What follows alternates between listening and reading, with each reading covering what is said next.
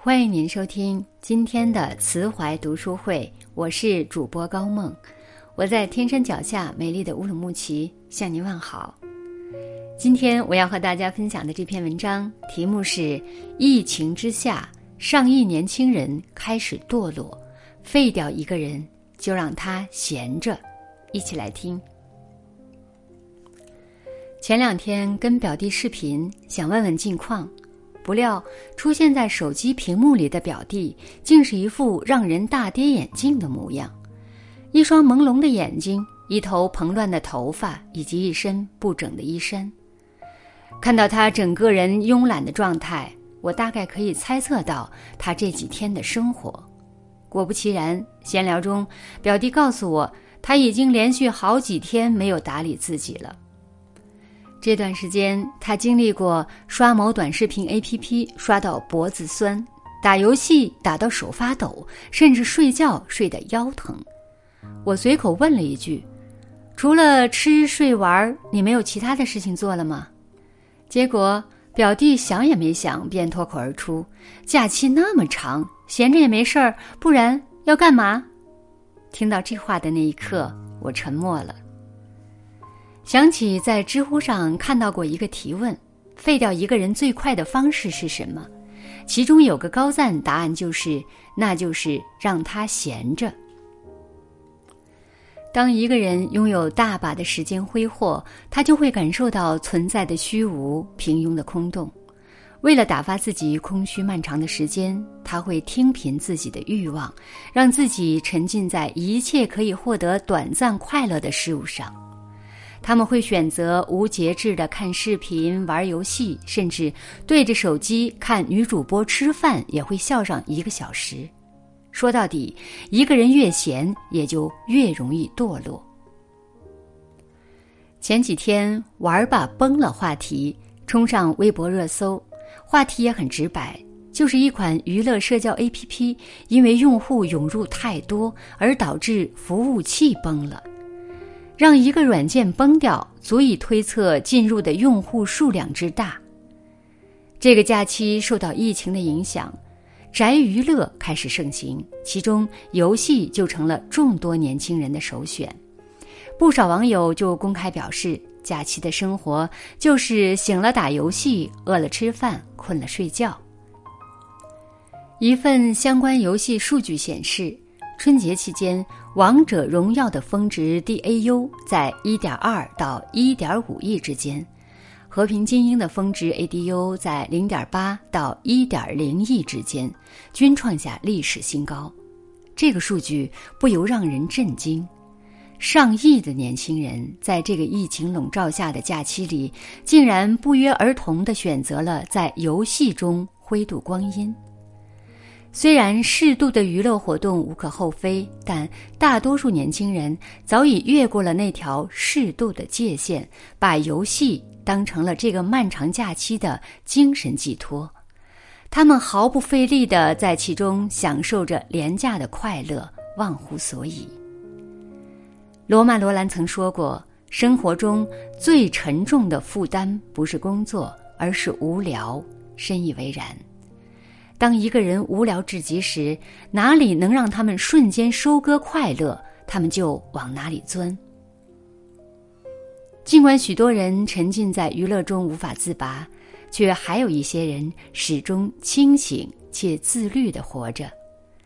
知乎网友紫罗兰就公开了自己假期的清单：每天坚持早上六点起床，跑步或者是其他身体锻炼，增强免疫力。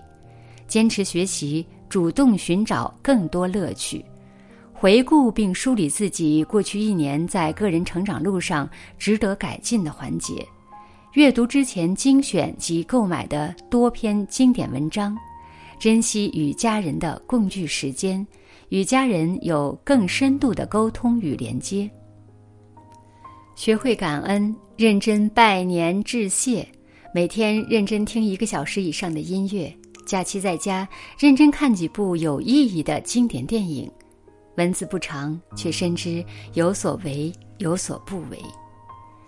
严歌苓也曾公开说过，自己不喜欢长久的放假状态，因为那会让人懒散，脑子也会变得不那么爱思考。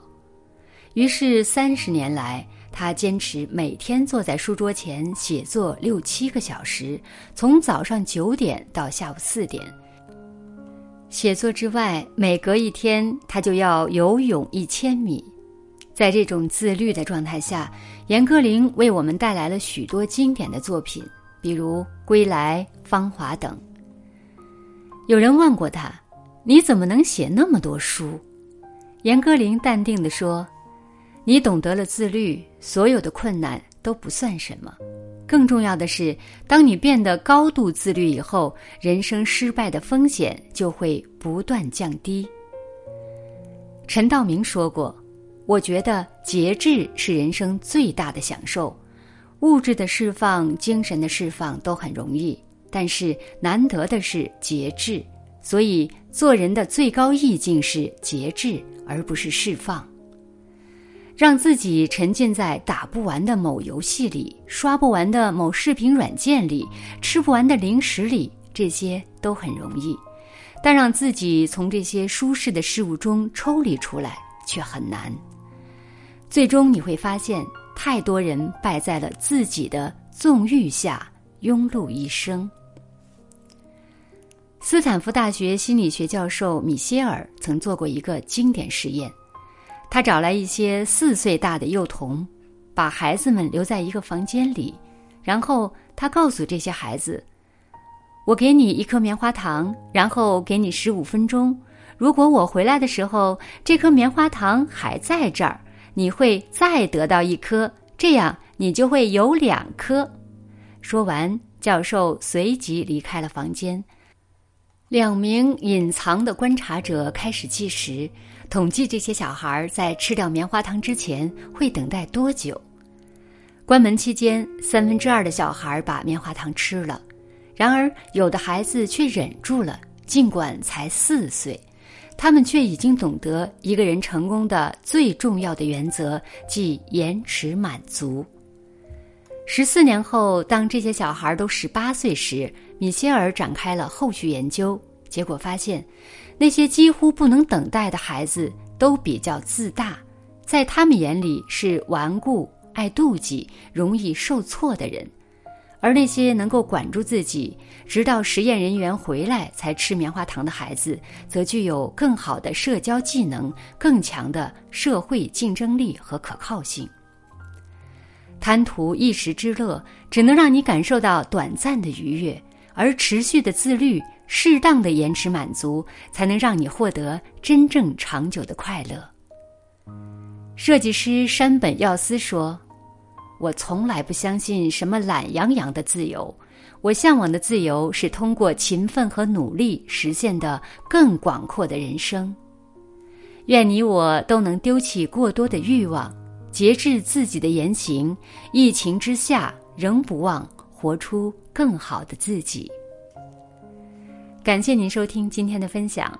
如果您喜欢这篇文章，欢迎在文末点亮再看哦。或者写下您的留言，并转发到您的朋友圈，让更多的朋友看到这篇文章。更多好的文章，欢迎大家关注“慈怀读书会”。我是高梦，我们下次再见。